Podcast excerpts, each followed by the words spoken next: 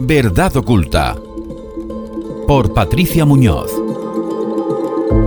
En La Verdad Oculta, tras las sombras del mundo global, buscamos la verdad que se esconde tras el cambio climático. Siempre he sido una escéptica del cambio climático, y déjame decirte por qué. A lo largo de la historia de la Tierra hemos experimentado fluctuaciones climáticas naturales, eras glaciales, periodos cálidos, todo eso ha sucedido sin la intervención humana. Entonces, ¿por qué ahora nos culpan a nosotros por el calentamiento global? Los medios de comunicación y los políticos pintan estos escenarios apocalípticos y sinceramente creo que es una táctica para mantener a la población asustada. Cuando observo esos mapas del tiempo que han pasado de amarillos y rojos a granates y negros completamente oscuros que predicen el fin del mundo, me pregunto si están exagerando a propósito para mantenernos bajo control parece que el miedo es una herramienta muy poderosa para dirigir a las masas. No podemos olvidar que en el pasado las predicciones alarmistas sobre el clima no siempre se han cumplido. Recuerdo haber escuchado acerca de las advertencias sobre una nueva era de hielo en los años 70, y eso nunca ocurrió. Entonces, ¿cómo podemos confiar en las proyecciones actuales sobre el calentamiento global? Quizás las cosas no son tan catastróficas como nos las presentan. Por supuesto, hay científicos que respaldan la teoría del cambio climático causado por el hombre, pero también hay expertos que tienen opiniones muy diferentes.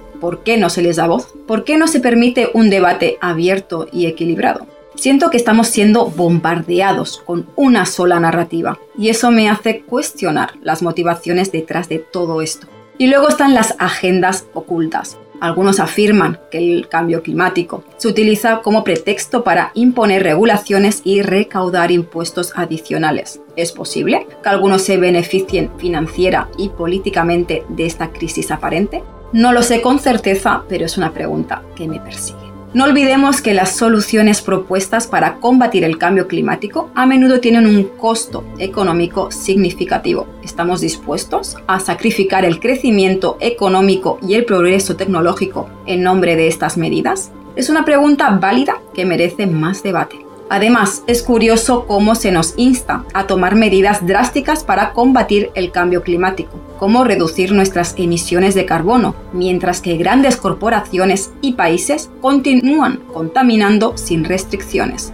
¿Por qué se nos pide sacrificar nuestro estilo de vida mientras otros no hacen lo mismo? Esto levanta sospechas sobre la equidad de estas medidas. Es importante recordar que la naturaleza es resiliente ha sobrevivido a catástrofes y cambios climáticos masivos a lo largo de eones. ¿Quién dice que no puede recuperarse nuevamente? Quizás subestimamos la capacidad de la Tierra para adaptarse y autocorregirse. No estoy diciendo que ignoremos por completo la preocupación por el medio ambiente, pero creo que es fundamental cuestionar y analizar críticamente estas narrativas. En realidad, no puedo evitar pensar que estamos siendo manipulados en esta conversación sobre el cambio climático. No niego que el clima cambie, pero la idea de que los humanos somos la causa principal y que estamos al borde del desastre total, bueno, eso me hace cuestionar las verdaderas intenciones detrás de la narrativa dominante. Seguiremos pensando sobre ello porque descubrir la verdad es el primer paso